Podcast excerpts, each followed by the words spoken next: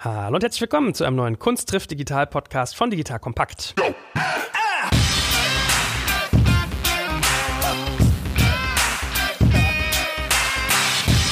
Mein Name ist Jörg Kaczmarek und heute habe ich nicht nur einen Popprinzen hier, sondern auch noch einen Politpapst. Herzlich willkommen an meinen Co-Moderator, den lieben Sebastian. Schön, dass du wieder dabei bist. Moin, ich freue mich. Es ist mir ein Vergnügen. Guck mal, ich habe hier richtig schöne Alliteration gebaut mit Ps, ne? Pop, Prinz. Politikpapst. Ja, normalerweise sage ich Podcast-Papst, aber was drittes fällt mir nicht ein. Prinz, Papst, was gibt's noch mit P? Paul. Paul. Politik Paul, okay. Aber er gut. heißt nicht Paul, sondern er heißt Gregor. Genau, und man merkt schon, er hat sozusagen das sprachlich in die Wiege gelegt. Mein Vater meinte zu mir, als er mich fragte, wer kommt denn demnächst so zu dir, habe ich gesagt, Gregor Gysi. Ja, dann meinte er, okay, da musst du dich anstrengen. Der redet dich schwindelig, hat er gesagt. Da hast selbst du keine Chance, du alte Lavabacke. Aber Spaß beiseite, ernst komm raus. Äh, herzlich willkommen, lieber Gregor. Schön, dass du da bist. Ja, ich freue mich auch auf euch beide. Also der Name hier ist ja Kunst trifft digital und äh, Politik ist sozusagen deine Kunst. Das heißt, wir wollten heute mal sagen, dass wir Politik auch als eine Kunstform verstehen. Und bei Kunst finde ich als erstes immer spannend, mal zu lernen, wie bist du denn zu deiner Kunst gekommen in die Welt der Politik? Ja, ob Politik wirklich Kunst ist, da darf ich wenigstens Zweifel anmessen, weil ja letztlich alle Menschen, selbst die, die denken, dass sie völlig unpolitisch sind, Politik treiben, ohne es zu merken. Aber auch jeder ist ein Künstler, hat Andy Warhol gesagt. Für fünf Minuten wenigstens. Ja, das stimmt. Zum Beispiel schon bei der Geburt. Nicht? Da rauszukommen ist schwer. Da musst du Ein schon eine Stress, Kunst ich erinnere beherrschen. mich. In Wirklichkeit ist es so, dass ich natürlich vier Berufe gleichzeitig ausübe. Ich bin Politiker, ich bin Rechtsanwalt, Moderator und Autor. Und die Mischung macht es, weil ich dadurch andere Erfahrungen sammeln kann, anders reagieren kann. Aber wie bin ich dazu gekommen? Ich war in der DDR ausschließlich Rechtsanwalt und habe dann den entscheidenden Fehler meines Lebens begangen, nämlich Ja gesagt zum Vorsitz der Partei. Das war ja noch die SED, die wir dann reformieren wollten. Warum habe ich das gemacht? Ich wusste, dass es zur Einheit kommt. Ich wusste noch nicht wann und wie, aber das war ja alles abzusehen. Und ich wusste, dass ich dann die Interessen vieler Ostdeutscher vertreten muss, die ja kein anderer vertritt. Wir hatten ja auch Millionen Staats- und Parteifunktionäre und alles Mögliche. Und äh, keine Partei wäre bereit gewesen, deren Interessen zu vertreten. Aber die mussten ja auch einen Weg in die deutsche Einheit finden. Und ich glaube, dass wir da Hilfe geleistet haben. Dann kam es allerdings alles ein bisschen anders, weil nämlich zum Beispiel die Eliten ja auch nicht vereinigt wurden. Und dann hatten wir so viel Arbeitslose. Die Interessenvertretung mussten wir dann auch übernehmen. Insofern hat sich das dann schon dramatisch erweitert. Der zweite Grund bestand darin, dass ich die Partei sehr gründlich reformieren wollte, aber sie auch nicht untergehen lassen wollte. Das hat wieder was mit der Geschichte meiner Eltern zu tun. Und das letzte war folgendes. Ich war das erste Mal im Fernsehen am 6. November und habe gesagt, dass der Reisegesetzentwurf der Regierung halbherzig ist und wenn, dann muss man das Reisen schon richtig gestatten. Da war ich plötzlich sehr beliebt. Ich bekam sogar Urkunden von Brigaden und da ich Beliebtheit nicht aushalte, habe ich mich dann entschlossen, SED-Vorsitzender zu werden und dann war ich sofort grenzenlos unbeliebt.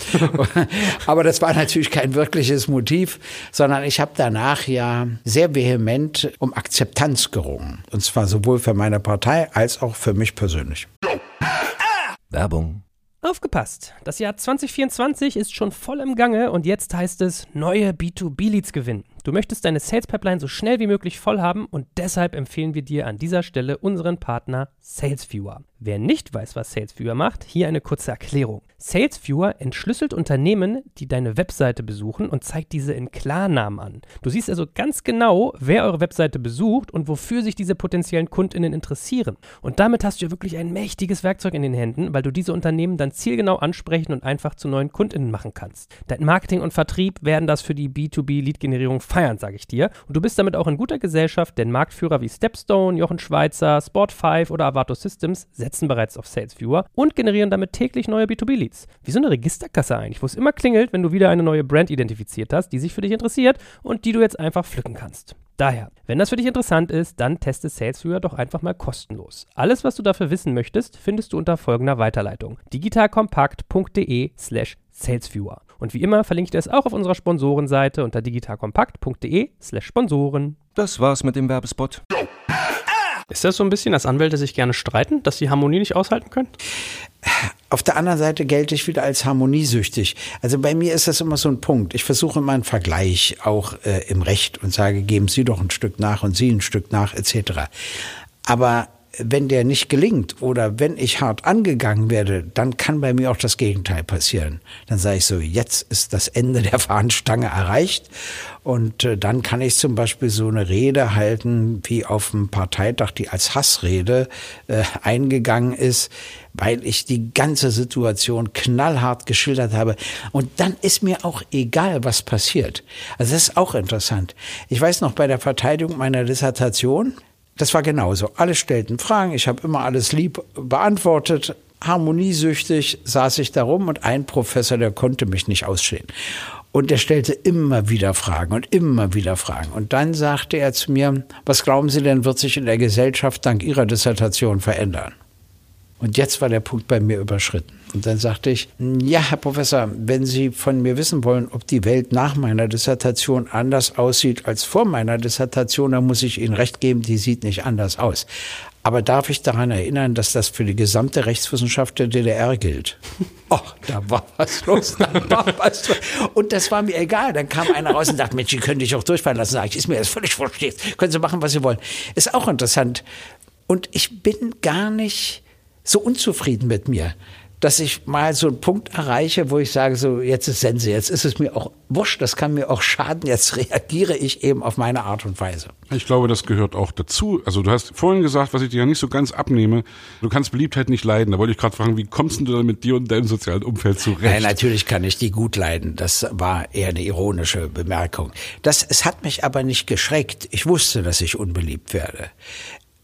Es hat vielleicht eine Verzögerungssekunde gegeben, aber dann habe ich mir gesagt, nee, du musst das machen. Und gut. Also ich glaube ja, dass es durchaus verschiedene Parallelen gibt zwischen deinem Job und meinem Job. Die Charts der Popmusiker sind eure Prozente, die ihr habt sozusagen. Und natürlich wollen wir alle gemocht werden. Und natürlich haben wir es lieber, wenn uns Leute sagen, hey, was bist denn du eigentlich für ein toller, eloquenter, gut aussehender Typ? Und wir wollen nicht beschimpft werden. Und trotzdem, und da gehe ich, glaube ich, das ist das, was du meintest, ich lasse mich ehrlich gesagt wirklich gern beschimpfen von Leuten, von denen ich mich nicht loben lassen will, weil die auf einer völlig anderen Seite stehen. Und wenn wir heute über Shitstorms reden und so, ich bin da auch ganz gut erprobt und ich glaube, du bist da auch ganz gut erprobt, dir Sachen sagen zu lassen, dich beschimpfen zu lassen. Und das, denke ich in letzter Zeit manchmal, ist, glaube ich, dann doch eher, ja, eine Art Ritterschlag, wenn du von den richtigen Leuten auch beschimpft wirst. Aber es ist so, dass ich eine breite Toleranz habe, weil ich ja begriffen habe, dass es in der Gesellschaft unterschiedliche Interessen gibt. Deshalb ist es ja auch wichtig, dass es eine konservative Partei gibt und eine grüne Partei gibt. Aber auch unsere Partei und natürlich auch die Sozialdemokratie und auch die FDP. Das halte ich alles aus. Man muss nur lernen zu wissen, dass es die gibt und dass es auch berechtigt ist, andere Interessen zu vertreten. Man selbst nach seiner Überzeugung vertritt eben die Interessen bestimmter Leute und die Interessen anderer Leute nicht. Was nicht geht in der Politik ist zu denken, du kannst es allen recht machen. Das ist nicht erfunden. Everybody's darling. Äh, ja, das, das ist nicht erfunden. Aber das Rechtsaußen, was wir jetzt bei der AfD erleben, das finde ich natürlich überflüssig. Und es ist interessant, wie die mich beschimpfen, jedes Mal, wenn ich im Bundestag spreche. Da man es nicht versteht, werden sie auch nicht zur Ordnung rufen, aber nachher im Protokoll kann ich es ja lesen. Und das finde ich ganz gut. Also wenn die mir zuklatschen, würde ich schwer über mich nachdenken müssen. Mhm, das meinte ich, ja. Ja, ich überlege so ein bisschen, also ich meine, vielleicht kannst du uns ja auch mal mit in deinen Alltag nehmen. Wie ist eigentlich so das Leben als Politiker generell gestaffelt? Ist ja auch ganz interessant, wenn wir nachher mal eine Reise in die Vergangenheit machen, wie das früher war und wie es jetzt ist. Aber wie, wie muss ich mir so einen Alltag als Politiker eigentlich vorstellen? Ich kann kein einheitliches Bild bieten. Als ich Parteivorsitzender war und Fraktionsvorsitzender war, war es gekennzeichnet von Reden, von Sitzungen, von Kundgebungen, von Rundfunk- und Fernsehauftritten, von Zeitungsinterviews. Es gab fast nichts anderes. Und ich musste immer mir Zeit erkämpfen, um mich darauf vorzubereiten. Du musst ja auch dein Wissen erweitern, wenn du das alles machen willst. Und dann hörte ich auf als Fraktionsvorsitzender und da habe ich andere Aufgaben gefunden. Also dann zum Beispiel habe ich eben Bücher geschrieben, habe ich meine Autobiografie geschrieben. Dann wurde ich ganz viel zu Veranstaltungen eingeladen. Ich habe gesprochen, natürlich vor Gewerkschafterinnen und Gewerkschaftern, vor Betriebsräten, aber auch vor Unternehmerinnen und Unternehmern, sogar vor Bankern. Also die laden mich auch ein, weil sie sich gerne mit mir streiten und, und vieles andere mehr. Da hat sich mein Leben völlig geändert. Dann habe ich eben Bücher geschrieben und dann wurde ich immer mehr auch zum Moderator. Das heißt, ich habe Gäste im Deutschen Theater in Berlin und Gäste in der Distel in Berlin. Wo ich zu Gast war auch mal, was, was ich in echt gute Erinnerung habe. Und, und auch in Neuzelle. Und da unterscheide ich mich wieder von dem Menschen, den man eigentlich kennt. Weil von der gesamten Zeit nehme ich nicht mehr als 10 bis 15 Prozent Redezeit in Anspruch, weil ich Fragen stelle und ich will ja die Sicht des anderen hören, nicht meine Sicht. Und wenn du das nicht kannst, wenn du nicht zuhören kannst, kannst du auch nicht reden. Du musst beides können. Und ich lerne ja auch daraus. Die erzählen mir dann Umstände aus dem Leben, auf die ich wieder gar nicht gekommen bin.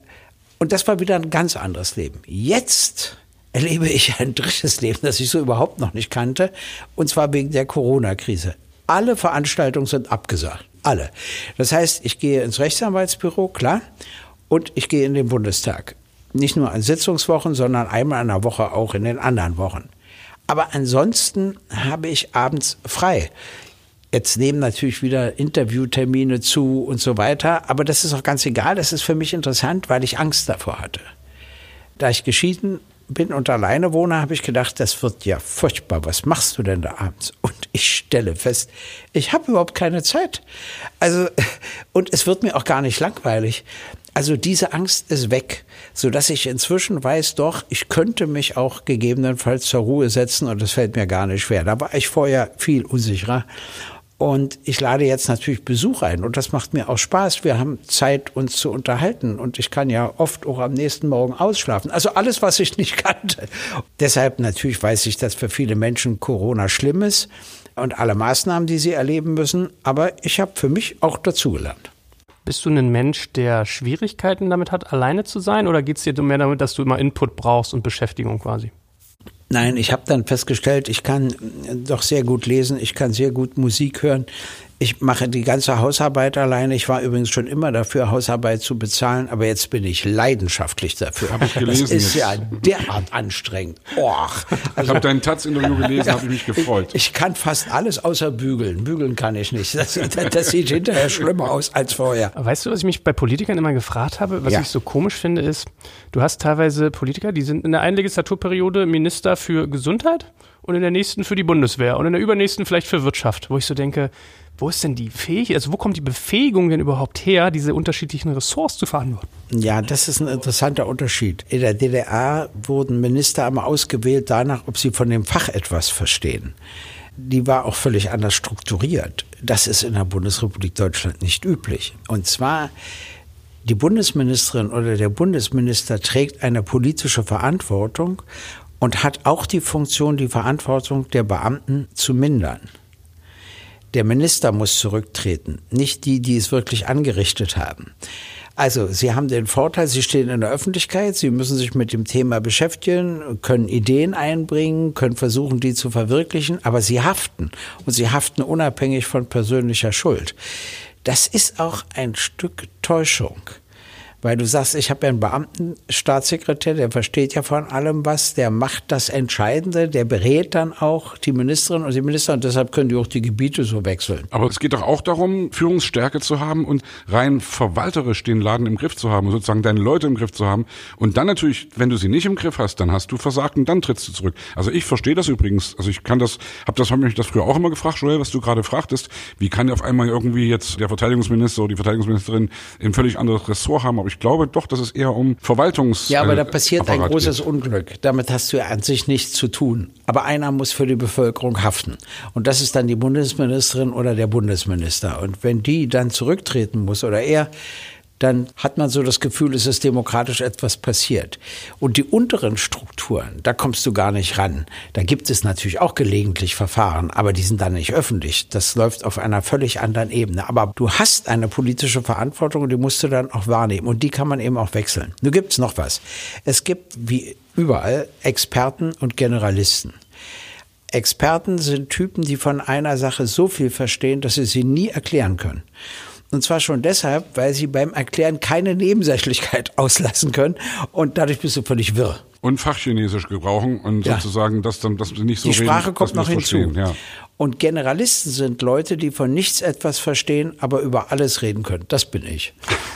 und da habe ich einen Zeugen, nämlich Jauch. Und zwar war das, als er die Sonntagssendung hatte, war ich da Gast und bevor die Sendung ausgestrahlt wird, spricht er kurz mit dem anwesenden Publikum. Und dann hat er sich entschuldigt, dass sie ganz andere Leute gelesen haben und ein ganz anderes Thema. Und das täte ihm leid, aber aus aktuellen Gründen mussten sie das Thema wechseln und deshalb auch die Gäste wechseln. Und dann sagte einer, aber der Gysi stand schon vorher da. Und dann sagte er, naja, bei Gysi ist ja auch das Thema egal. also insofern habe ich einen Zeugen für meine These. Ja, wird man da nicht paranoid? Also wenn ich jetzt Minister werden würde, ich würde, es geht wahrscheinlich gar nicht, so ein Apparat auszuwechseln, oder? Weil wenn ich da die erste, zweite, dritte, vierte Ebene von so, einer, von so einem Ministerium habe, da würde ich doch denken, die hat doch mein Vorgänger alle eingesetzt. Das wäre doch dann eher, wenn ich jetzt einen CDUler beerbe und ich bin eher ein Linker, würde ich doch sagen, hm. Ich erzähle dir zwei Sachen. Also erstens, du hast natürlich immer einen persönlichen Referenten und so, also so zwei, drei, vier Leute kannst du schon mitbringen und auch deinen Pressesprecher, aber ansonsten musst du den Apparat so übernehmen und die haben ja auch ihre Rechte, die wirst du ja gar nicht los da, mhm. äh, dann würdest du vor Gericht verlieren etc. Aber ich habe Folgendes gemacht, als ich für kurze Zeit Senator in Berlin wurde, für Wirtschaft, Arbeit und Frauen. Da gab es eine Übergabe an mich von der vorhergehenden Senatorin. Und dann standen da 1100 Leute, natürlich ganz überwiegend aus Westberlin, nicht aus Ostberlin. Was und, damals noch viel mehr Welten waren, als es heute ja, ist. Ja klar. und da daraufhin habe ich Folgendes gesagt. Ich habe gesagt, also wissen Sie, wenn ich in Westberlin aufgewachsen wäre, die Verletzten und auch die Toten aller Mauer miterlebt hätte, den ganzen Kalten Krieg miterlebt hätte, vielleicht würde ich ja noch akzeptieren, dass die SED versucht, sich zu reformieren, zu wandeln, eine andere Partei zu werden. Vielleicht könnte ich auch noch akzeptieren, dass sie im Abgeordnetenhaus von Berlin sitzt als Oppositionskraft. Aber ob ich verkraftete, dass sie zum Senat, zur Regierung gehört, habe ich schon meine Zweifel. Aber der absolute Höhepunkt ist natürlich, dass so ein ehemaliges Mitglied, mein Chef, und dann noch in Schöneberg gegenüber dem Rathaus wird, wo John F. Kennedy gerufen hat, ich bin ein Berliner. Ich kann das verstehen, wenn Sie so denken. Und deshalb mache ich Ihnen ein Angebot. Wenn Sie nicht loyal zu mir sein können, aufgrund dieser Umstände, kommen Sie bitte in der nächsten Woche zu mir und sagen mir das. Ich sorge dafür, dass Sie irgendwo in der Senatsverwaltung einen gleichwertigen, gleichbezahlten Job bekommen. Wenn Sie sich aber nicht melden innerhalb der Woche, anschließend verlange ich Loyalität. Und das ist interessant, es sind auch vier oder fünf gekommen, zum Glück nicht mehr. Die konnte ich auch alle unterbringen. Ja. Wenn es natürlich viel mehr geworden wäre, hätte ich auch nicht gewusst, was ich machen soll. Aber dieser Beginn war entscheidend. Dadurch habe ich ein Vertrauensverhältnis hergestellt, weil sie gesagt haben, der versteht, wenn wir es nicht haben. Er akzeptiert das sogar, aber wir haben ja eine Woche Zeit. Wenn wir uns in der Zeit nicht melden, dann verlangt er Loyalität. Und das ist meine Herangehensweise. Ich würde bei so einem Bundesministerium sagen, ich weiß, viele von Ihnen sind Mitglieder der CDU, viele sind in der FDP, einige auch in der SPD, ich glaube in der Linken ist keiner. So, also so würde ich von Anfang, da würden sie alle lachen. Dann würde ich sagen, aber das ist für mich nicht entscheidend. Natürlich bin ich jetzt der Chef, das heißt, ich mache politische Vorgaben, ich muss von Ihnen beraten werden, ich bin auf Sie angewiesen, das wissen Sie. Und zugleich bin ich Ihnen gegenüber vertrauensvoll und loyal. Ich hoffe, Sie sind es mir gegenüber aus. Bis zum Beweis des Gegenteils. Wenn ich aber dann das Gegenteil erlebe, dann muss ich auch entsprechend durchgreifen. Ansonsten spielt das für mich gar keine Rolle, wo sie, warum, wie politisch organisiert sind. Wenn du so anfängst, hast du eine Chance. Wenn du natürlich gleich besserwisserisch auftrittst und sagst, ich verstehe gar nicht, warum sie da organisieren, da hast du keine Chance. Das ist falsch. Und das machen Politikerinnen und Politiker logischerweise unterschiedlich. Es gibt auch solche, die können mit zum Apparat umgehen und es gibt auch Leute, die haben größte Schwierigkeiten mit zum Apparat umzugehen. Der bleibt ihnen fremd. Und wie ist es dir in der Langzeitperspektive damit gegangen? Also du warst ja, glaube ich, nicht so lange Senator, wenn ich mich richtig entsinne. Wie, wie, wie, wie, wie war das für dich? Also für mich war das schon eine spannende Zeit. Ich war fleißig wie verrückt. Ich habe, worüber sich die Zeitung sehr geärgert haben, die Interviews verweigert und habe ihnen auch erklärt, warum. Ich habe gesagt, ich muss mich erst einarbeiten. Sie fragen mich was, ich sage Ihnen eine These und die muss ich sechs Wochen später zurücknehmen. Und das geht nicht. Also ich möchte sicherer sein, bevor ich antworte, etc. Naja, und dann gab es eben diese Bonusmeilen-Affäre, wo ich falsche Auskünfte bekommen habe, mich falsch verhalten habe. Und da habe ich mir auch wieder was überlegt. Ich habe gesagt, jetzt hast du einen Fehler begangen. Du musst jetzt den Leuten beweisen, dass du dann auch Konsequenzen ziehst. Ich hätte ja sagen können, ich höre nur als Bürgermeister auf, bleibe aber Senator. Oder ich höre auch als Senator auf, bleibe aber im Abgeordnetenhaus. Hätten die Leute gesagt, ja, aber die Diäten will er weiter kassieren. Und so. Habe ich gesagt, geht nicht. Schluss dann legst du alles hin. Die Frage ist jetzt eigentlich die, als linken Politiker in der Opposition zu sein und immer schön zu stänkern, ist ja eigentlich easy. Ja, da kannst du ja irgendwie ja. immer alles sagen und musst, hast eben keine Verantwortung. Warst du heimlich irgendwie dann doch vielleicht auch froh, dass du diese Rolle, wo du, das war ja die einzige Zeit, in der du wirklich in Regierungsverantwortung ja. warst, dass du dann sagen konntest, okay, hier Bonusmeilenaffäre und ich gehe jetzt sozusagen erhobenen Hauptes, trete ich hier ab und bin eigentlich unterm Strich doch ganz froh, dass ich diese Verantwortung los bin. Ist vielleicht ein bisschen zu easy ja, gesagt. Ja, nein, aber, ich verstehe ja? das schon. Ich habe auch darüber nachgedacht, aber es stimmt nicht. Ich war ja zuständig für Wirtschaft, Arbeit und Frauen. Das allerdings bedeutete, dass ich mir das Vertrauen der Unternehmerinnen und Unternehmer erarbeiten musste. Das war schwer, aber auch interessant. Ich musste mit der Bundesagentur für Arbeit etc. zusammenarbeiten, weil ich ja logischerweise mich auch um die Arbeitslosen zu kümmern hatte. Und bei den Frauen ging es um die Gleichstellung und interessanterweise natürlich auch um den ganzen Feminismus und all den Prozessen, die da stattfinden. Und das Spannende war, dass die Frauenabteilung mich natürlich überhaupt nicht wollte. Also die waren ja entsetzt, auch noch so ein Macho-Typ da etc. Und dann gibt es eine Auszeichnung in Berlin. Da wird immer eine Frau ausgezeichnet und die kriegt, glaube ich, 2000 Euro. Und dann sagte mir meine Abteilung, ja, die 2000 Euro, die müssen sich von der Senatsverwaltung holen. Dann war ich bei der Senatsverwaltung und sagten die, nee, das ist Ihre Abteilung zuständig. Dann sagte meine Abteilung, na, nehmen Sie doch von Ihrem Privatgeld. Also so war die Atmosphäre. Dann habe ich beim Senat wirklich auf den Tisch gehauen und bekam natürlich die 2000 Euro für die Frau. Und dann hielt ich eine Rede. So einen vollen Saal, kann man sich nicht vorstellen. Der größte im Roten Rathaus. Die wollten sehen, ob ich mich blamiere. Es waren ganz viele Frauen da, die mich nicht mochten. Und ich habe noch nie so lange an einer Rede gesessen wie an der, weil ich musste ja so aufpassen, dass keine falsche Formulierung dabei ist. Und sie konnten mir nichts vorwerfen. Und dann passierten zwei Dinge, wie ich das Vertrauen dieser Abteilung gewonnen habe. Das eine war beim Haushalt. Der Finanzsenator, reden wir nicht weiter drüber, hieß Sarrazin. Und es war ja beschlossen worden, dass wir überall zehn Prozent kürzen. In der Wirtschaft haben wir lange diskutiert, da ging es um Milliarden. In der Arbeit haben wir lange diskutiert, ging es auch um Milliarden. Und für den gesamten Frauensektor hatte ich 15 Millionen.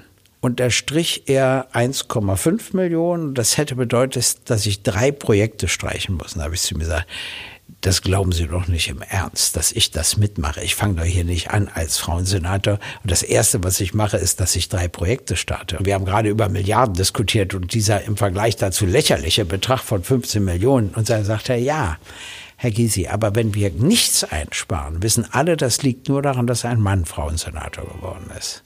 Was ja. auch stimmt. Ja, ja, und dann haben wir uns geeinigt, statt auf 1,5 Millionen auf 150.000 Euro die ich reduzieren muss. Nicht mehr. Das war deshalb spannend, weil die Abteilungsleiterin saß ja neben mir und die hatte sich auf die 1,5 Millionen eingestellt und war ganz erstaunt, dass sie die Projekte bis auf eins aufrechterhalten konnte. Das eine hat mir noch also viel Ärger eingebracht, aber das macht nichts. Und dann bin ich zu meiner Abteilungsleiterin gegangen und habe ihr Folgendes gesagt. Ich habe ihr gesagt, wissen Sie, was ich heute festgestellt habe? Immer wenn ich mit einem Wirtschaftsproblem bekomme, kriege ich die Zustimmung. Wenn ich mit einem Arbeitsproblem komme, kriege ich die Zustimmung. Wenn ich mit einem Gleichstellungsproblem der Geschlechter komme, muss ich zickig werden. Wenn mit einem sachlichen Argument erreiche ich gar nichts. Jetzt verstehe ich, warum Frauen oft anders reagieren, weil sie anders sich nicht durchsetzen können. Ja. Und seitdem mochte mich die Abteilung. Und als ich ging, schickte sie mir eine kleine Holzziege. Ist ja nicht süß, die ja, habe ich immer noch. Ja, also das heißt sozusagen, die Erfolge, die du da verbucht hast oder ja. wo du gemerkt hast, dann die haben dich eigentlich dazu bewogen, ja. nicht zu sagen, ein Glück, dass hier Schluss ist. Und guck mal, ich übernehme jetzt eine neue eine Verantwortung in der Bundestagsfraktion, weil die Möglichkeit besteht, wenn SPD, Grüne und Linke nach der nächsten Wahl tatsächlich eine Mehrheit haben sollten, dass sie sie auch nutzen. Und ich will ja, dass sie sie auch nutzen.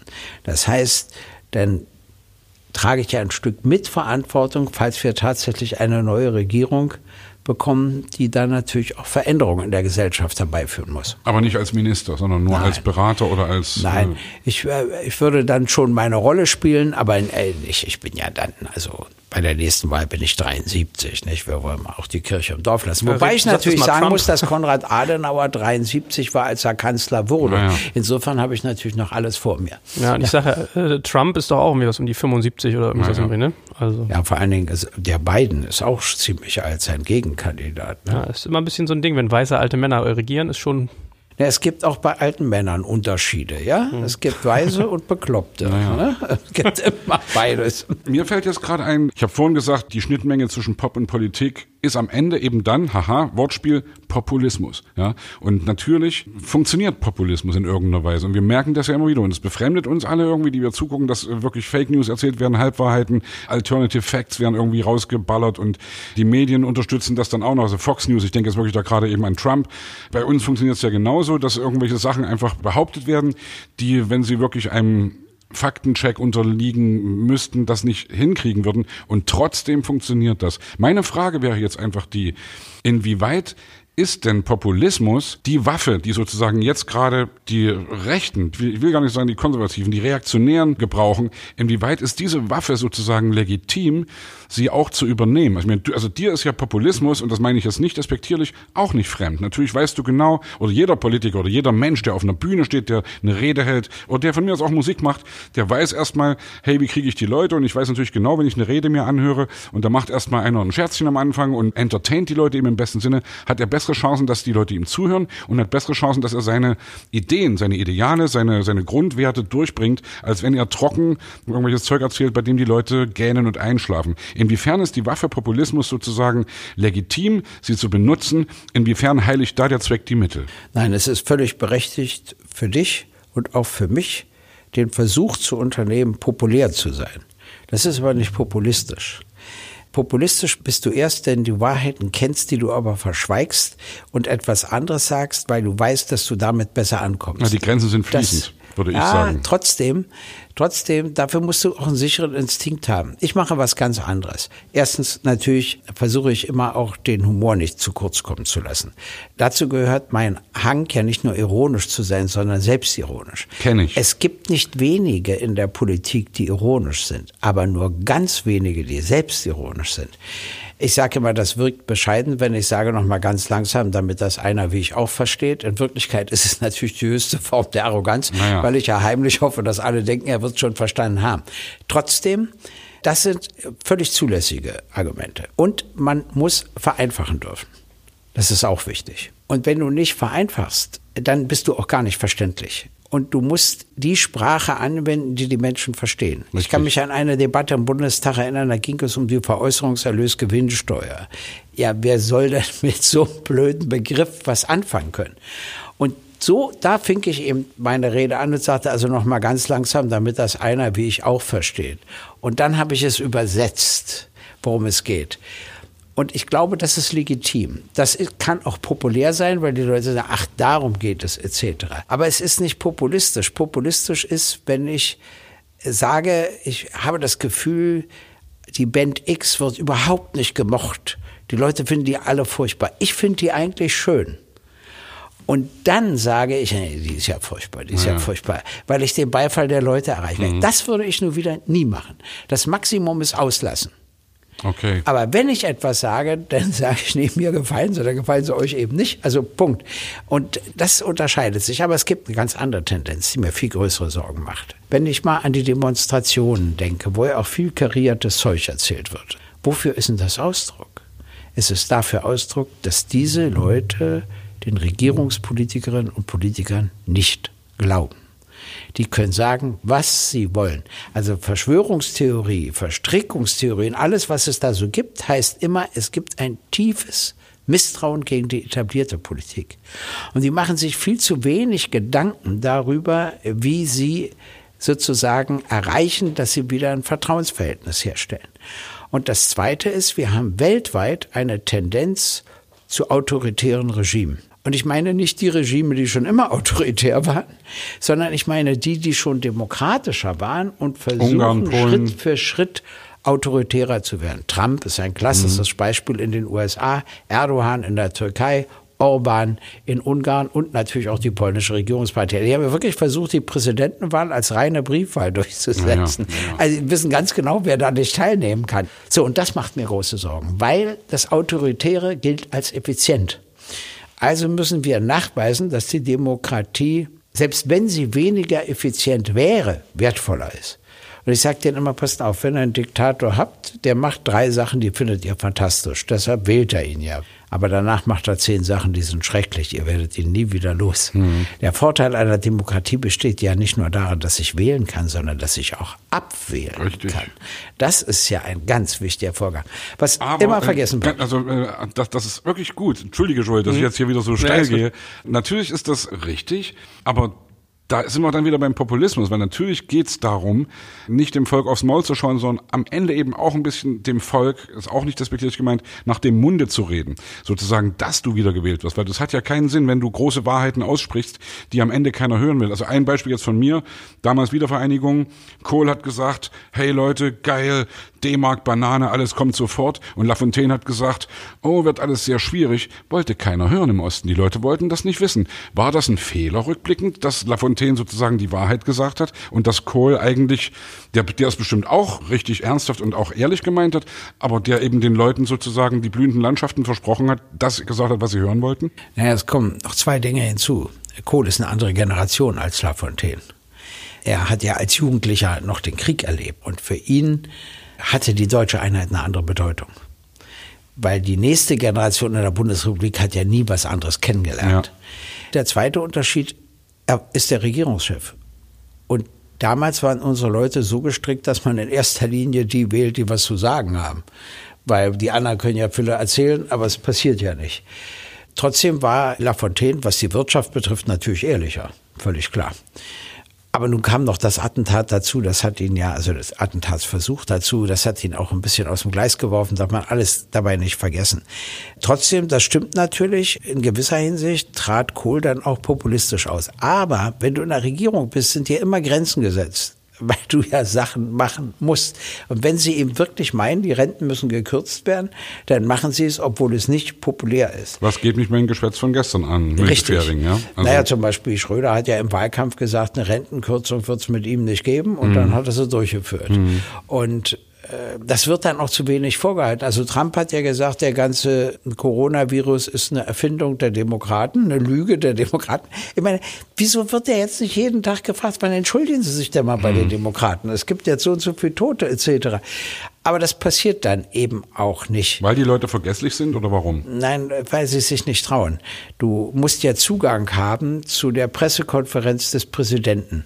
Und wenn du ihm dreimal so eine Frage stellst, kriegst du ihm keine Zulassung. Vorauseilender. Gehorsam von Journalisten, meinst Na du klar, jetzt? gibt's auch. Ups, ja. Gibt's auch. Ist bei uns anders, weil du bei uns nicht den Einfluss hast. Zum Beispiel das Geniale an der Bundespressekonferenz ist, dass das keine Regierungseinrichtung ist. Das ist ein eigener Verein. Und der lädt ein. Deshalb kann die Regierung nicht sagen, den will ich da nicht sehen und den will ich da nicht Na, dass sehen. Thilo Jung Äh, immer schön seine kickigen Fragen stellen kann. zum Beispiel. Ja, Ja, ja. das ist äh, wirklich ein interessanter Unterschied. Zum Beispiel ist auch in der Bundesrepublik etwas gelungen, was ich für ganz erstaunlich halte. Der Bundesrechnungshof. Das ist ja nun eigentlich eine Regierungseinrichtung. Die haben die aber so unabhängig gemacht, dass die die Bundesministerium rauf und runter kritisieren wegen falscher Ausgaben. Eigentlich funktioniert sowas gar nicht. Und die ärgern sich ja auch, die Bundesministerinnen und Bundesminister, kriegen es nicht geändert. Viel schwieriger ist es bei den Medien, bei den öffentlich-rechtlichen. Da hat mir zum Beispiel ein sehr guter Journalist erzählt, dass er sich beim ZDF war, der damals hat er sich kritisch zu Kohl geäußert. Dann hat Kohl den Intendanten angerufen und gesagt, er will den da nicht mehr sehen. Und dann erzählt er, hat der Intendant ihn angerufen und gefragt, ob er sich nicht aufhören will, mit Politikern zu beschäftigen. Er könnte sich ja mit den Ehefrauen der Politiker beschäftigen. Ja, und da war der sauer und sagte, und noch saurer bin ich darüber, wenn ich das erzähle, dass wir alle lachen, aber sich keiner wirklich aufregt. Ich rege mich richtig darüber auf, weil das ja eine Einmischung in die Pressefreiheit Das war. sagen ja, das ist ja heute der Vorwurf vieler, ich möchte jetzt mal das böse Wort Verschwörungstheoretiker sagen, dass die Medien Marionetten sind und dass die Politiker den Medien vorschreiben, was sie zu tun und zu lassen haben. Ja, Naja, was es ist so, in der DDR wusste man ja, dass man gleichgeschaltete Medien ja. hatte und du hast so einen Instinkt entwickelt, was stimmte und was nicht stimmte. Jetzt kamen wir aus dem Osten in eine Gesellschaft, wo völlige Medienfreiheit herrschen sollte. Und plötzlich stellt sie dann beim Coronavirus fest, dass sie fast alle das Gleiche schreiben. Nun kommt aber noch was hinzu. Alle haben Journalistinnen und Journalisten entlassen, die eine eigene Recherche durchführen können. Dadurch haben die Agenturen so ein Gewicht. Eine Agentur schreibt was, das übernehmen dann alle Zeitungen, dann klingt es auch in jeder Zeitung gleich, weil sie ja die gleiche Nachricht übernehmen. Was ärgerlich ist, das liegt aber an einer falschen Personalpolitik. Trotzdem habe ich eins gesagt, das, das liegt auch immer an den gesellschaftlichen Vorgängen. Als die strikten Maßnahmen durchgeführt wurden, bei der Pandemie gab es ja auch eine Übereinstimmung in der Bevölkerung bis zu 95 Prozent. Ja. In der Sekunde, wo die Lockerungen beginnen, ist alles vorbei. Und zwar, weil die Logik verletzt wird, die Gerechtigkeit verletzt wird, etc. Warum? Also dann sagen die Läden bis 800 Quadratmeter dürfen geöffnet werden. Da gibt es zwei Elektroläden, einer hat 800 Quadratmeter, der andere 900. Der mit den 900 darf nicht öffnen. In Berlin haben sie es ein bisschen anders gemacht, aber in vielen Bundesländern war das so. Ja, da regen sich die Leute auf. Oder die Friseure dürfen wieder arbeiten, aber die Kosmetikerin nicht. Da regt sich die Kosmetikerin auf. Jetzt darf die auch arbeiten, aber noch nicht die Fitnessstudios. Jetzt regen sich die Fitnessstudios, die Inhaber der Fitnessstudios auf. Das heißt, es ist hochinteressant in der Gesellschaft zu beobachten, wie etwas Striktes akzeptiert wird und wie bei Lockerungen das Unrechtsbewusstsein zunimmt, weil die Logik plötzlich nicht mehr stimmt und weil du nicht verstehst, warum A erlaubt ist und B nicht erlaubt ist. Aber da können wir mal eine schöne Brücke nochmal zurück machen. Du hast vorhin gesagt, autoritäre Regime haben den Ruf, effizienter zu sein. Ja. Und ich habe auch mal gedacht, wenn ich jetzt irgendwie äh, russischer Staatschef wäre, würde ich mich fragen, ob ich das nicht auch ein bisschen Putin-esk halten würde, wenn ich irgendwie in Transsibirien da hinten noch irgendwas geregelt kriegen muss. Gleichzeitig weiß man als Westeuropäer, dass Demokratie schon viele Werte hat. Was ist denn für dich so ein, so ein oder hast du manchmal Gedanken gemacht, wie ein Politsystem aussehen müsste, was die Effizienzen von eher autoritären Richtungen hat und trotzdem aber irgendwie die, die, ja, die Vielfalt eines demokratischen Systems? Das ist nicht leicht. Äh, weil wenn du unterschiedliche Interessen ausgleichst, eine autoritäre Struktur besteht ja darin, dass es einen gibt oder wenige gibt, die die Interessen artikulieren, die sich für bestimmte entscheiden und die durchsetzen. In der Demokratie soll es ja einen Ausgleich zwischen unterschiedlichen Interessen geben. Und das dauert immer länger. Natürlich reden wir viel zu lange über bestimmte Dinge. In der Not übrigens nicht. Mit der Pandemie war es Möglichkeit, in einem Tempo Gesetze zu beschließen, Klar. die sonst nie funktionieren würde. Aber was sage ich? Ganz wichtig, alle, die in der Not, in der ersten Zeit beschlossenen Gesetze müssen wieder zurückgenommen werden. Und zwar, auch wenn mir eins gefällt, ich darf nicht danach gehen. Ich will Ihnen ein Beispiel nennen. Ich war immer gegen die schwarze Null, weil wir einen ungeheuren Investitionsrückstand haben. Nun ist ja die schwarze Null ausgesetzt worden. Aber ja nur in der Not, damit sie an mehr Geld herankommen. Obwohl ich eigentlich dafür bin, sage ich, ich muss wieder zurückgenommen werden. Und dann müssen wir nochmal demokratisch darüber diskutieren. Und dann muss es eine Mehrheit beschließen, weil sie meine Überzeugung teilt, dass wir Investitionen brauchen. Wenn ich jetzt aber sage, nee, das soll bleiben und jenes muss zurückgenommen mhm. werden, dann ermuntere ich auch Regierungspolitiker, dazu überzugehen und zu sagen, das hat sich doch bewährt, dass jetzt diese Einschränkung ist und jene Einschränkung ist. Und genau das darf nicht passieren. Geht in die Richtung der Freiheit des Andersdenkenden sozusagen. Ja, natürlich. also Meinungsfreiheit hast du erst begriffen, wenn du weißt, dass die Meinung, die gegen dich gerichtet ist, genauso legitim ist wie deine eigene. Yeah. Wenn du das nicht begreifst, und das regt mich ja bei der AfD auf, die sagen, schreien immer Meinungsfreiheit. Dabei können Sie alles sagen. Niemand hindert Sie. Sie quatschen dummes Zeug im Bundestag. Wenn ich rede, quatschen Sie sogar besonders dummes Zeug. Äh, niemand hindert Sie daran. Aber was Sie verwechseln, ist, man darf Ihnen widersprechen. Und das ist für Sie keine Meinungsfreiheit. Nee, das ist aber Ausdruck der Meinungsfreiheit. Sie können Ihre Meinung sagen und ich meine. Ja. Ich bin ja ein bisschen Unternehmer und ich versuche dann auch manchmal so Parallelen zu ziehen. Also das, ja. was dafür gilt, dass ich ein ganzes Land steuere, kann ich theoretisch auch übertragen auf jede Form von menschlicher Zusammenkunft, Organisation. Und ich frage mich das schon manchmal auch. Muss man, muss man jede Meinung bis ins Detail hören zu jedem Thema? Es ist so wichtig, dass ich selbst die kleinsten Minderheiten sozusagen mit einbeziehe in eine Entscheidung, weil du hast ja selber auch gesagt, du kannst es nie allen recht machen. Nein. Ja? Na, pass auf, das kommt immer darauf an, wie stark Interessen sind und worum es geht. Wenn es um Minderheiten geht und deren Rechte, musst du sie anhören. Anders geht's gar nicht. Äh, wenn du natürlich die Kernkraftwerke schließt, Da musst du nur die anhören, die dafür sind und die, die dagegen sind. So. Und irgendwelche Argumente müssen sich dann letztlich überzeugen, sodass du deine Entscheidung triffst. Aber ich will euch was sagen, woran das liegt, dass das Vertrauen so abnimmt. Einmal in der falschen Sprache. Ich sage ja, Veräußerungserlös, Gewinnsteuer mhm. statt Übersetzung. Der zweite Grund ist, die Motive werden nicht ehrlich genannt. Und das wissen die Leute, das spüren sie. Ich sage euch mal ein Beispiel außerhalb unseres Landes. Also es gab ja oder gibt ja das Paris-Abkommen, um den Klimawandel zu stoppen. Nun ist doch Trump ausgetreten ne? mit ja. den USA. Ja. Und was sagt er als Motiv? Er sagt, es gibt gar keinen Klimawandel. Nun ist er doch wirklich auf dem Gebiet ein Experte. Nicht? Er hat 20 Jahre Meteorologie studiert, war dann nochmal 10 Jahre am Nordpol und 10 ja. Jahre am Südpol, also kennt sich aus. Er hat doch in Wirklichkeit von Tuten und Blasen keine Ahnung. Warum sagt er ein falsches Motiv? Ehrlich wäre, wenn er sagte, es ist mir völlig wurscht, ob es einen Klimawandel oder nicht gibt oder nicht. Ich habe die und die und die Wirtschaftskonzerne, mhm. die dann an ihrer Wirtschaft, an ihrem Profit gehindert werden. Das kann sogar noch Arbeitsplätze kosten und deshalb mache ich das. Dann wäre es ehrlich, macht er nicht. Weil er sagt, es ist mir alles viel zu kompliziert, das zu erklären. Ich will ja auch gar nicht sagen, dass ich deren Interessen vertrete. Also sage ich, der Klimawandel findet gar nicht statt. Und das spüren immer mehr Leute, dass hier ein falsches Motiv genannt wird. Bei jeder Entscheidung wird immer ein edles Motiv genannt. Oder du lässt die Alternativen aus. Also ich sage mal ein Beispiel. Die Regierung unter Kohl und dann die unter Schröder hat das Rentenniveau gesenkt und so weiter, lauter Schritte gemacht, die dazu führt, dass wir Altersarmut bekommen. Also haben sie gesagt, das ist aber nötig, weil sonst die junge Generation zu stark belastet wird, denn die muss ja die Renten irgendwie finanzieren. Kannst du machen, kannst du alles sagen. Aber sie hätten dazu sagen müssen, es gibt natürlich auch noch die Idee von anderen, zum Beispiel auch von mir, zu sagen, nee, wir machen das ganz anders. Wir sorgen dafür, dass ab jetzt alle mit Erwerbseinkommen einzahlen müssen in die gesetzliche Rentenversicherung. Also auch Abgeordnete, auch Rechtsanwälte, auch Beamtinnen und Beamte, ja. alle müssen einzahlen. Ja. Und zwar ohne Beitragsbegrenzung.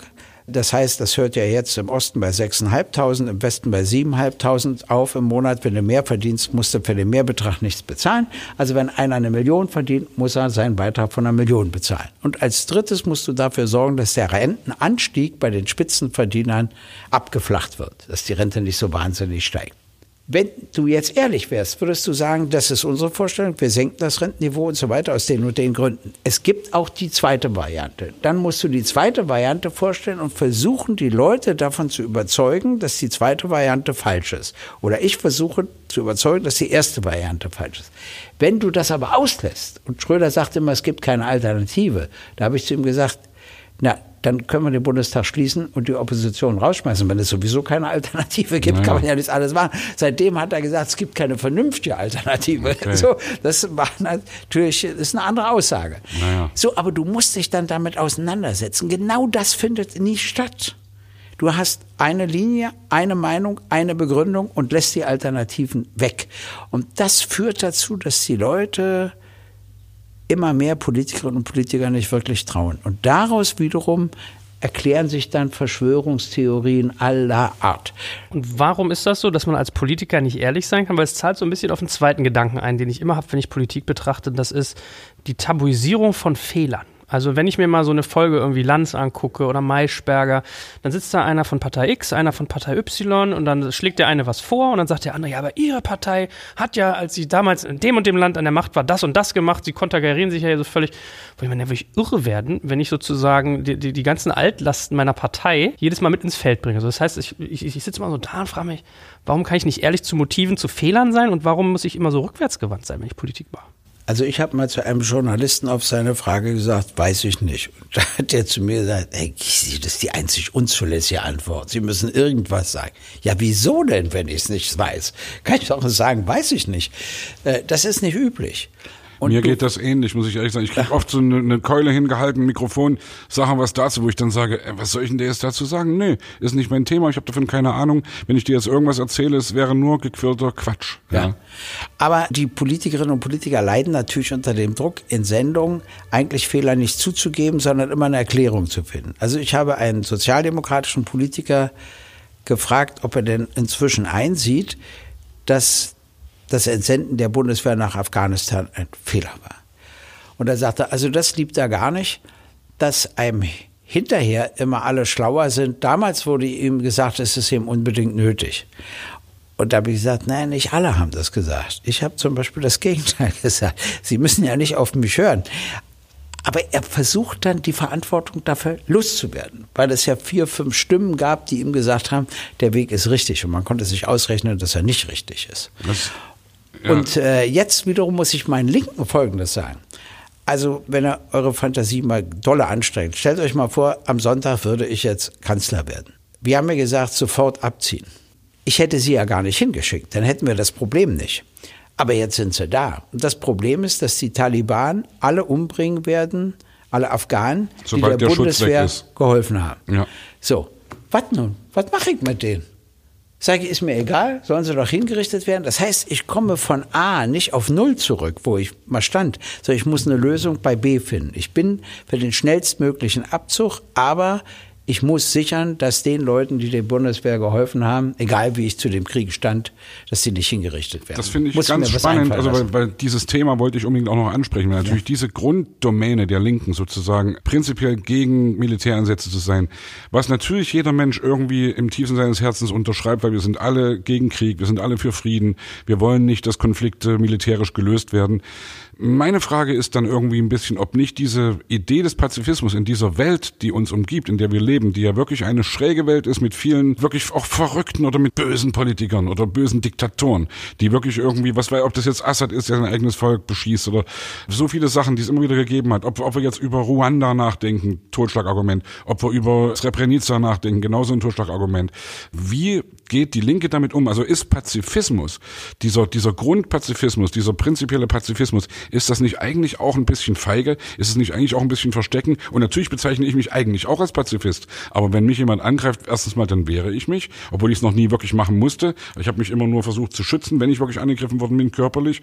Aber wenn ich jetzt mir die Welt angucke, ist es nicht irgendwie also jetzt auch natürlich Rüstung. Wir können jetzt zu sonst was kommen, wo wir alle sagen, wir wollen nicht, dass unser Geld, wir möchten lieber unser Geld, unsere Steuern sollen lieber für Kindergärten ausgegeben werden als für Panzer. Logisch, richtiger Satz, völlig klar, würde garantiert jeder vernünftige Mensch unterschreiben. Aber trotzdem ist es doch so, dass also sag das mal Israel, um jetzt mal ganz hart drauf zu kommen. Sag mal Israel, schafft mal eure Armee ab. Hört mal auf, irgendwie Geld für Rüstung auszugeben. Die werden sich an den Kopf greifen, weil die genau wissen, dass sie irgendwie umgeben sind von Ländern und dass sie natürlich auch die Erfahrung gemacht haben als jüdisches Volk, dass sie sich schützen müssen und dass sie nicht nochmal so einen Scheiß erleben dürfen und können und dass, dass, dass, sie, dass sie da was dagegen machen müssen. Also ich weiß gar nicht, ob ich in dem engeren Sinne ein Pazifist bin, weil ich ja dafür bin, dass man sich verteidigt, wenn man angegriffen wird. Was ich nicht akzeptiere, ist Deutschland steht an fünfter Stelle bei Waffenexporten. Wir verkaufen Waffen an Saudi-Arabien. Die führen ja, ja. gerade gegen den Iran um den Jemen einen Krieg. Ich weiß gar nicht, ob wir heimlich auch noch Waffen an den Iran verkaufen. Ja, äh, äh, das geht alles so nicht. Und wir verdienen an Kriegen. Und das ist abenteuerlich. Und ich sag mal, der Staatschef von Saudi-Arabien war eben doch zuständig, festgestellt, für die Ermordung eines kritischen Journalisten ja. in der Botschaft mhm. in der Türkei. Also es ist schon ziemlich absurd. Davon müssen wir weg. Zweitens müssen wir wirklich die Rolle des Weltpolizisten übernehmen. Wäre es nicht besser gewesen, nach Herstellung der deutschen Einheit zu sagen, wir werden zu dem entscheidenden Vermittler? Das kann man sogar als NATO-Mitglied sein. Wir schicken nicht immer unsere Soldaten nach Afghanistan oder sonst wohin, sondern versuchen immer die Vermittlerrolle zu spielen. Das haben früher die neutralen Staaten gemacht im Kalten Krieg. Die machen es nicht mehr. Die haben für sich neue Funktionen und Rollen gefunden. Das ist auch eine prinzipielle Frage.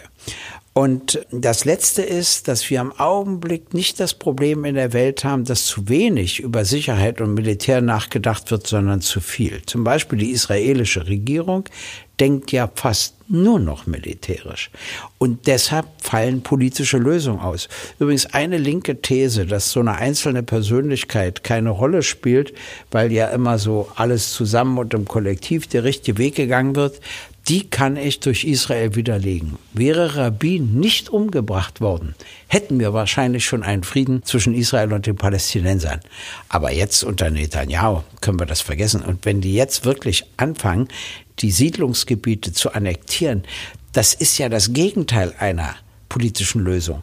Dann äh, versteht ihr, welche Wut da entsteht. Es gab jetzt einen sehr schönen Artikel, ich glaube in der FAZ, von Daniel Barenboim, der selbst Israeli ist, der Jude ist und der auch durchaus sieht, dass die Palästinenser Israel nicht wirklich anerkennen, schon gar nicht die unter Hamas und so, und der trotzdem beschreibt, welche politischen Fehler begangen wurden und begangen werden, wenn man dann eine politische Lösung will. Kurzum, ich will ja Militär nicht ausschließen. Ich bin ja auch dafür, dass wir eine Bundeswehr haben, die uns verteidigen kann. Aber und Weltpolizist in Srebrenica oder in Ruanda, war nein, das nicht richtig? Nein, das Oder war ist, das nicht falsch? Da ist ja gar keiner hingegangen ja, nach eben. Ruanda. Da ist ja keiner hingegangen. Das ist doch das Problem. Ja. Äh, selbst wenn sie diese Rolle spielen könnten, dann geht ja keiner hin. Es ist immer von den eigenen politischen Interessen abhängig und, und nicht ja, ja. und den wirtschaftlichen. Und das ist das, was mich am meisten stört. Wir verdienen eben an den Kriegen. Und das muss wirklich nicht sein. Aber noch was zu Ruanda etc. Das Völkerrecht dürfen wir eben auch nicht vergessen. Das verbietet ja die die Einmischung in die inneren Angelegenheiten eines anderen Landes. Das ist sehr kompliziert, weil die Welt immer globaler wird. Also was müssen wir sein? Wir brauchen Vorbildfunktion. Wenn es immer mehr autoritäre Regime gibt, dann müssen wir beweisen, dass die Demokratie letztlich erfolgreicher und vielleicht sogar effizienter ist. Dann musst du eben bestimmte Dinge kannst du schneller machen. Es muss nicht alles so bürokratisch sein. Ich sage mal ein ganz kleines Beispiel. In der DDR gab es viel Unvernünftiges, aber es gab ja auch ein paar vernünftige Dinge. Zum Beispiel Diebstahl, Sachbeschädigung bis 50 Mark waren keine Straftat, sondern eine Verfehlung. Das führte dazu, die Polizei hast du, glaube ich, den dreifachen Betrag oder vierfachen als Strafe bekommen und musstest das natürlich noch bezahlen. Und wenn du gegen diese polizeiliche Verfügung kein Rechtsmittel eingelegen hast, war es so. Es hat sich kein ausgebildeter Jurist damit beschäftigt. Nur in den wenigen Fällen, wo die Leute Rechtsmittel einlegen, musste sich das Gericht damit. Über jeden Scheiß muss bei uns die Justiz verhandeln. Sowas gibt es gar nicht. Also gut bezahlte, gut ausgebildete Staatsanwälte und Staatsanwälte, Richterinnen und Richter, warum können wir nicht mal eine Bagatellgrenze einführen, wo wir sagen, wir machen das viel leichter und viel einfacher? Nee, also das geht mir wirklich auf die Nerven. Oder ich habe zum Beispiel im Recht, wenn wir euch was zur Effizienz sagen. Es ist doch immer so, du musst eine Genehmigung beantragen bei einer Behörde. Dann kriegst du nach einem Dreivierteljahr immer noch keine Antwort.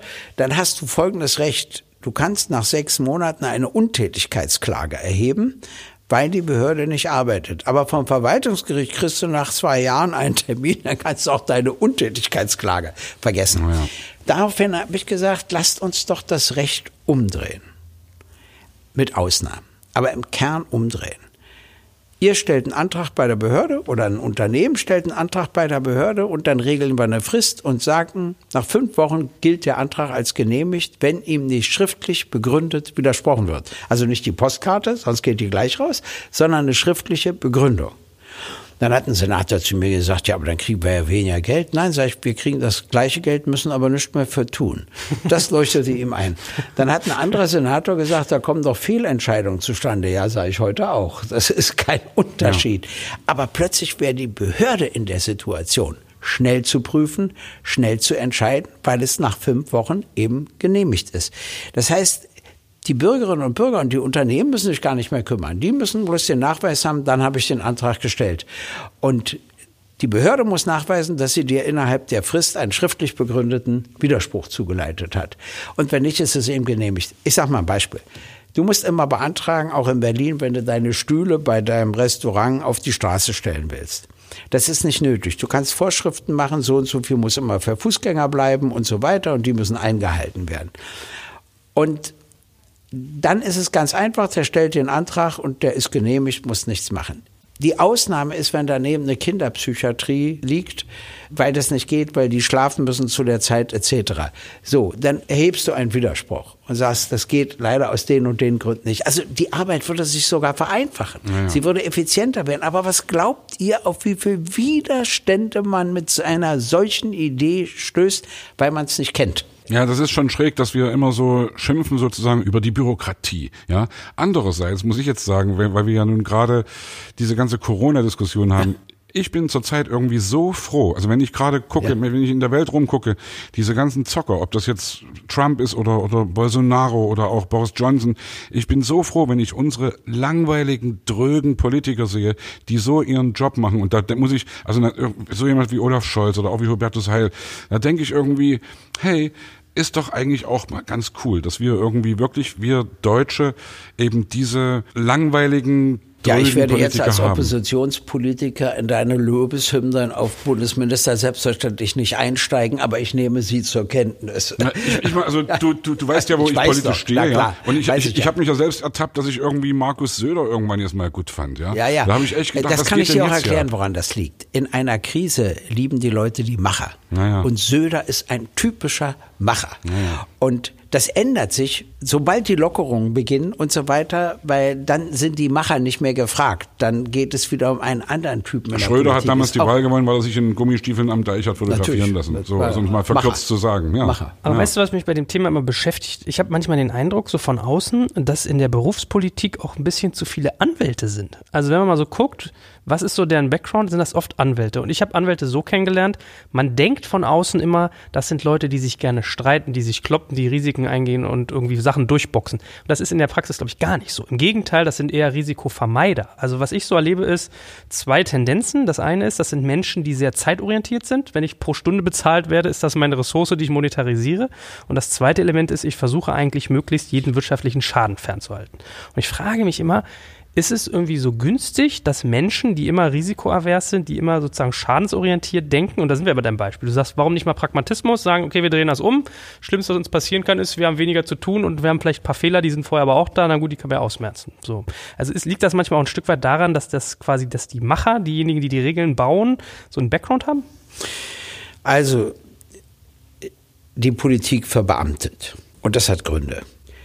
Nach einem Umbruch erlebst du immer auch interessante Politikerinnen und Politiker. Nach 45 in der Bundesrepublik Leute wie Adenauer, wie Strauß, wie Willy Brandt, wie Wehner, die kannte man ja, also über Jahrzehnte, die waren ja geprägt äh, auch durch ihre Art des Umgangs mit der Geschichte und sie hatten ja eine ganz unterschiedliche Geschichte schon in der Nazizeit und mussten irgendwie versuchen, das alles zu gestalten. Und dann verbeamtet die Politik, weil die Beamtinnen und die Beamten die einzigen sind, wenn sie in den Bundestag gewählt werden und danach nicht wieder gewählt werden, die einen verbindlichen Rechtsanspruch auf den gleichen Job in gleicher Bezahlung haben, den sie hatten, als sie hineingewählt wurden. Hat kein anderer. Nur die Beamtinnen und Beamte. Deshalb ich sage jetzt mal, einen guten Rechtsanwalt wirst du nicht überzeugen, für den Bundestag zu kandidieren, weil der sagt, meine Praxis ist ja tot und nach vier Jahren fange ich dann wieder von vorne an. Ja, warst du ein schlechter Rechtsanwalt ein, oder bist du ein schlechter Rechtsanwalt? Möchte ich gleich erklären. dasselbe, dasselbe ist, gilt für Unternehmer. Aber auch für Arbeitnehmerinnen und Arbeitnehmer, die sagen mir, oh Herr Gregor, und wenn ich dann nicht wieder gewählt werde, kriege ich dann wieder einen Job oder nicht? hochinteressant. Also Demokratie hat doch immer seine Konsequenzen, über die man nachdenken muss. Bei mir war es insofern etwas Besonderes, weil ich erstens Rechtsanwalt in der DDR war und ich glaube, dass ich das Recht dort wirklich, doch kann man sagen, beherrscht habe. Äh, und habe mich natürlich auch entwickelt. Aber jetzt war ich ja in der Politik in der Wendezeit gegangen. Und wiederum, durch die Wende hat der Osten ein paar besondere Politikerinnen und Politiker hervorgebracht. Also ich sage jetzt mal wieder unabhängig von der Anschauung.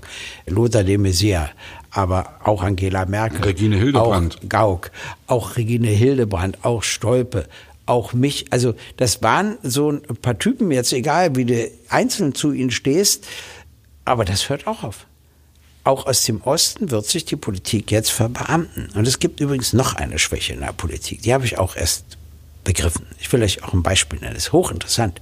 Politik ist nicht prophylaktisch. Und ich werde euch erklären, warum. Lange vor 2015, weiß aber nicht mehr genau wann, war ich im Irak. Und dann war ich im Nordirak, wo die Kurden und Kurden leben. Und da habe ich mir ein Flüchtlingslager angesehen. Und zwar zusammen mit dem Generalkonsul. Und die Jungs spielten etwas Fußball und die Mädchen standen am Rande. Und dann habe ich die Mädchen gefragt, wie es ihnen geht. Und die fingen kollektiv an zu weinen. Der Generalkonsul erschreckte. Ich erschreckte mich und sage, ja, warum weint ihr denn? Und dann haben sie mir erzählt, dass sie bis zwei Tage zuvor einen Lehrer hatten, einen einzigen, der sie sehr gut unterrichtet hat. Und der hat ihnen mitgeteilt, dass die UNO nicht mehr die 50 Dollar pro Woche für ihn hat und deshalb könnten sie ihn nicht mehr bezahlen. Und dann hat er gesagt, ja, ohne Bezahlung kann er nicht bleiben, ist gegangen, hat keinen Lehrer mehr. Der Generalkonsul hat sich darüber aufgeregt, ich habe mich darüber aufgeregt. Er hat mit Sicherheit an seinen Außenminister geschrieben und ich habe natürlich an die Bundeskanzlerin geschrieben. Sie haben nichts gemacht. Erstens, wenn ich der Vater eines solchen Mädchens wäre und sie bekommt dort keinen Unterricht, würde ich mir überlegen, wohin ich fliehe, damit sie wenigstens Schulunterricht bekommt. Warum haben sie nichts gemacht? Das kann ich euch schildern. Wenn sie was gemacht hätten, hätte eine stark bebilderte Zeitung geschrieben, dass unsere Kanzlerin unser ganzes Geld im Ausland verplempert. Ne? Da muss sie ja jedem helfen. Und dann hätten sie dazu geschrieben, dabei fehlt uns A, B, C, D, E, F, was auch alles stimmt, was sie geschrieben hätten, was uns fehlt. Und deshalb sind Politikerinnen und Politiker wegen dieses Verhältnisses zu Medien nicht prophylaktisch, nicht vorbeugend tätig. Und das stört mich. Ich überlege immer, wie man das verändern kann. Ich wäre, wenn ich in Ihrer Rolle wäre, prophylaktisch tätig. Ich hätte gleich was gemacht, würde allerdings wissen, welche negative Presse ich bekomme. Und entweder habe ich mir ein solches Vertrauensverhältnis in der Bevölkerung gearbeitet, dass sie sagen, nee, wenn er uns sagt, so ist das und sonst passiert das, dann vertrauen wir ihm, dann werde ich wiedergewählt. Und wenn nicht, werde ich nicht gewählt, aber ich habe mein Eid nicht verletzt. Weil du gerade die Flüchtlingssituation angesprochen hast, das ist ja auch noch ein Thema, das uns alle umtreibt. Was passiert da zurzeit auf unserer Welt und wie können wir dieses Dilemma auflösen, dass wir einerseits sagen, wir kümmern uns um ein, um ein starkes, friedliches Europa und andererseits aber eben nicht auf Kosten von anderen Gegenden auf dieser schönen Welt? Man muss die neue Situation sehen. Wir haben ja eine Globalisierung.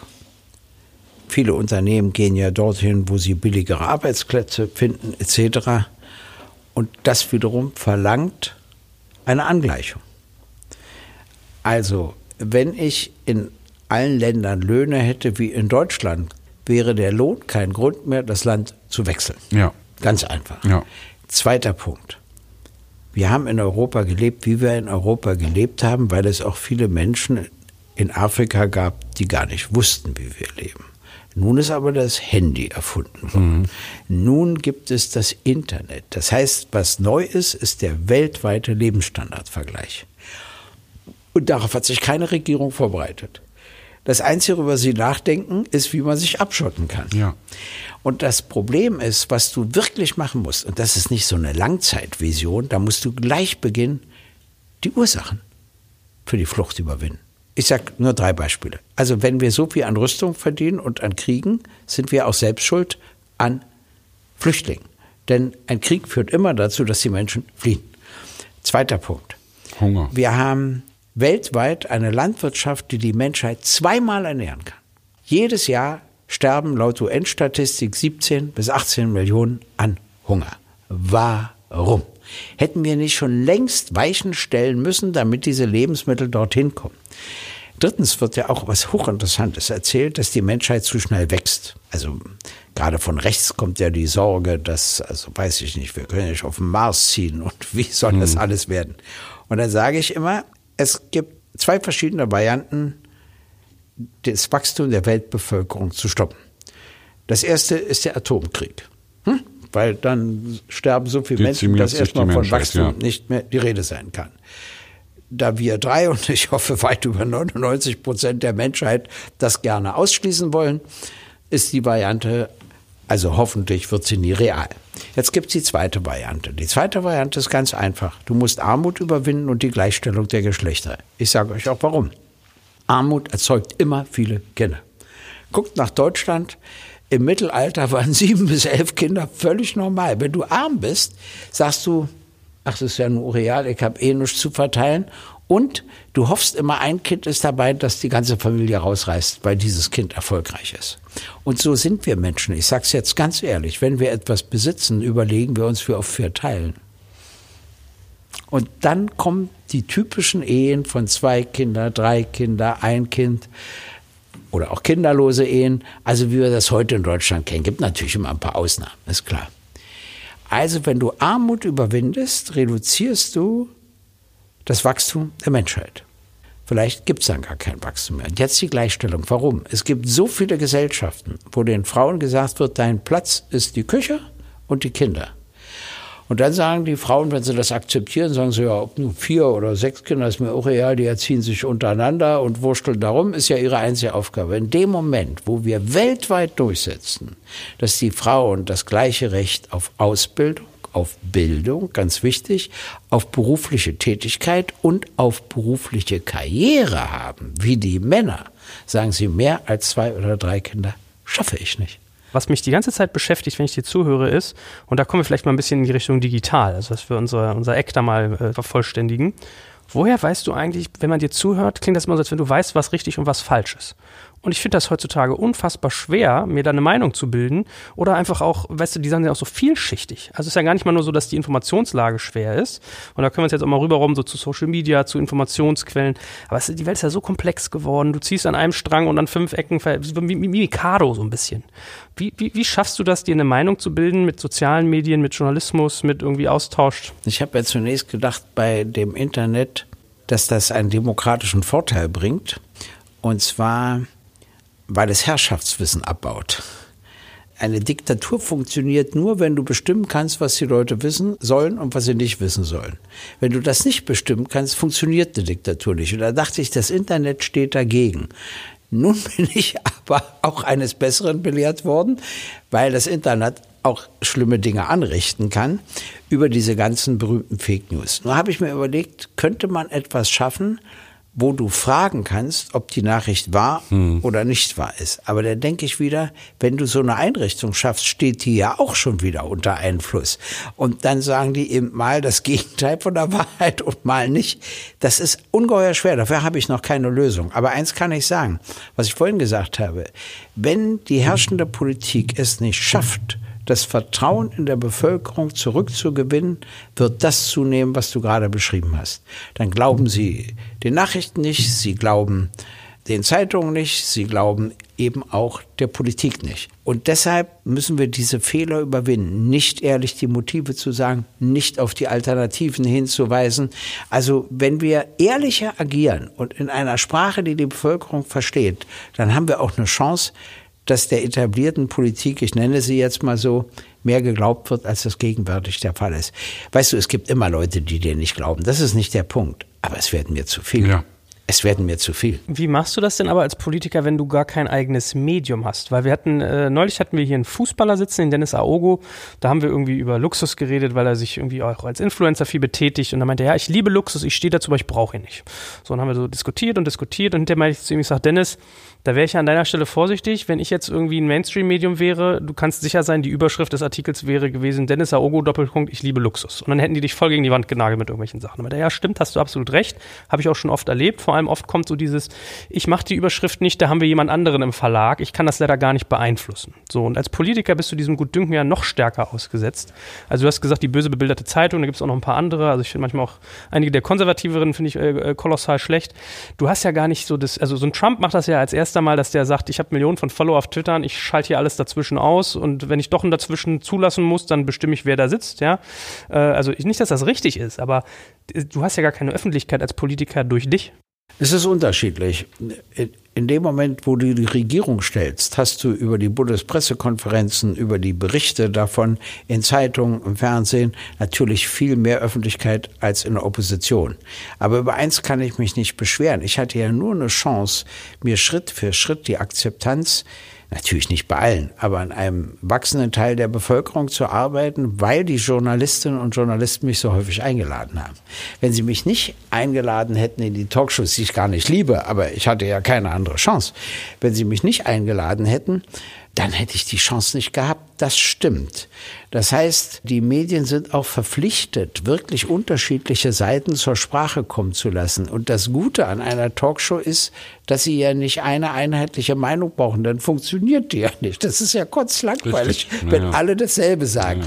Deshalb sind sie dann gezwungen, auch andere Meinungen einzuladen, weil sonst das Ganze gar nicht funktioniert. Aber ich meine, wenn ich jetzt mal hier gucke auf meinen Spickzettel, den mein Team mir geschrieben hat, twitter.com slash Gregor Gysi, 363.209 Follower, Facebook 460.000 Follower. Du bist ja auch auf äh, Social Media aktiv. Wie beeinflusst das denn dein Leben? Also wie benutzt du das als Werkzeug? Hilft dir das denn, diese Einzelgespräche sozusagen one-to-many herzustellen? Also erstens habe ich natürlich einen Mitarbeiter, der das hauptsächlich macht. Ich beantworte alle E-Mails, wo mein Name drunter steht, sind immer von mir diktiert.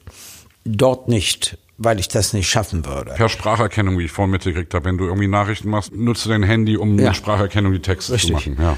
Aber Sachen, die sie nicht wissen oder die sie nicht anscheinend, die werden mir vorgelegt und die beantworte ich dann auch.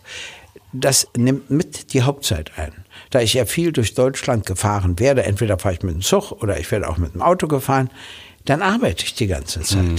Ich kriege dann immer die E-Mails mit oder die Fragen zu, zu Twitter-Nachrichten etc. Und das mache ich hintereinander stundenlang, sodass meine armen Fahrer kaum Musik hören können und so weiter, weil ich ja die ganze Zeit quatsche. Also du pflegst sozusagen auch deine Community? Ja. Okay. Ja, das muss auch sein. Übrigens, auch richtig böse Briefe antworte ich ja auch gerne. Aber natürlich in, meinem, in meinem Stil, ja. und dann, und das ist hochinteressant, wenn du völlig sachlich darauf reagierst, gibt es einige, also ganz unterschiedlich. Einige melden sich gar nicht mehr, manche reagieren noch giftiger, aber andere entschuldigen sich. Ah ja. Und sagen, ich wusste gar nicht, dass Sie das selbst zu lesen bekommen. Es tut mir leid, ich war so wütend aus den und den Gründen, warum ich das gerade an Ihnen ausgelassen habe und so. Also erlebst du auch. Das heißt, selbst da kann man Erfolgserlebnisse haben. Muss man aber nicht. Nützt es dir was? Also zahlt es auf irgendetwas ein, was du tust, dass du diese, diese Zeit da investierst? Ich weiß es nicht genau. Er hat ja vorhin gesagt, man hat keine Verantwortung als Oppositionspolitiker. Das stimmt nicht. Die Verantwortung. Also ganz hart habe ich es nicht gesagt. Ja. ja. Nein, die Verantwortung besteht darin, zu versuchen, den Zeitgeist zu verändern. Ich war, glaube ich, der Erste, der auf einer Bundespressekonferenz einen flächendeckenden gesetzlichen Mindestlohn vorgeschlagen hat. Da war die Union dagegen, dann die FDP strikt dagegen, die SPD dagegen, die Grünen dagegen, die meisten Gewerkschaften dagegen, nur drei von unseren Einzelgewerkschaften waren dafür. So, es liegt nicht an mir, dass er inzwischen mit den Stimmen der CSU beschlossen worden ist. Mhm. Aber auch. Das heißt, es ist gelungen, über eine lange Zeit den Zeitgeist so zu verändern, bis auch Parteien, die das vorher strikt abgelehnt haben, sagen, ja, okay, das machen wir. Und das Interessante daran ist folgendes, wenn ich damals gesagt hätte, das war Anfang der 90er Jahre, im Jahre 2000 so und so wird die CSU den flächendeckenden gesetzlichen Mindestlohn beschließen, hättet ihr mir beide empfohlen, mich doch direkt in die geschlossene Psychiatrie zu begeben, weil es so unglaubwürdig ja. geklungen hätte. Habe ich auch nicht gesagt, habe ich auch selber nicht gewusst, auch gar nicht gedacht. Aber das ist die Aufgabe der Opposition.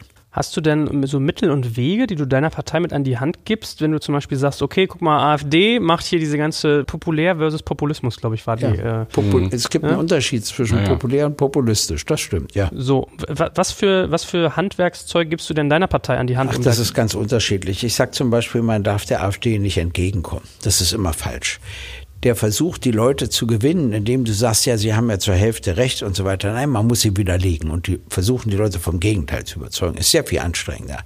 Aber das musst du machen. Bei Flüchtlingen vertrete ich natürlich Positionen, wo ich weiß, es gibt viele, die die überhaupt nicht teilen. Aber ich trenne mich nicht davon. Es entspricht meinem Gefühl und es entspricht meiner Vernunft und Logik. Das ist auch wichtig. Wenn du dich davon entfernst, das ist eben das Populistische, weil du sagst, ich möchte ja den Leuten gerne nach dem Mund reden, die merken das.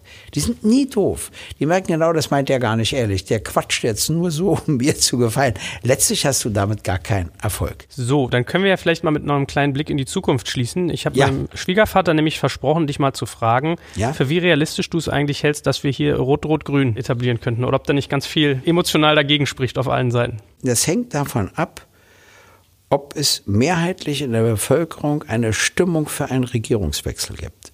Gegen eine Stimmung zu regieren, ist immer falsch. Und ich kann das heute noch nicht sagen, weil der Zeitgeist zu schnelllebig ist. Im Augenblick hätten sie gar keine Mehrheit. Das kann aber in anderthalb Jahren, wenn wir also im September nächsten Jahres werden wir ja wahrscheinlich wählen, also nicht mal ganz anderthalb, ganz anders aussehen. F früher waren die Bindungen der Leute an Parteien viel größer als heute. Deshalb äh, kann es dort sehr schnell einen Wechsel geben. Wenn es eine Stimmung dafür gibt, halte ich das für 2021 für möglich. Ob es sie gibt, kann ich heute noch nicht sagen. Aber nach der Krise sieht Deutschland anders aus als vorher. Gut, also ich glaube, heute sind wir mal exotisch geworden, was unser Format angeht. Und man hat auch, glaube ich, gemerkt, gerade Sebastian, du hast da ja echt viel äh, Steak drin. Also nicht Steak wie das zum Braten, sondern der äh, Anteil. Ja? Aber es hat ja viel Spaß gemacht und den Horizont erweitert. Deswegen ganz herzlichen Dank, dass du da warst. Und vielleicht äh, können wir dich ja nochmal äh, überzeugen, mal eine Fortsetzung machen, oder? Wenn du dann, wenn, wenn wir Rot-Rot-Grün haben in anderthalb Jahren. Ja, dann komme ich schweißgebadet vorbei und muss die ganze Scheiße erklären, die gerade gemacht wird. ich werde mir große Mühe geben.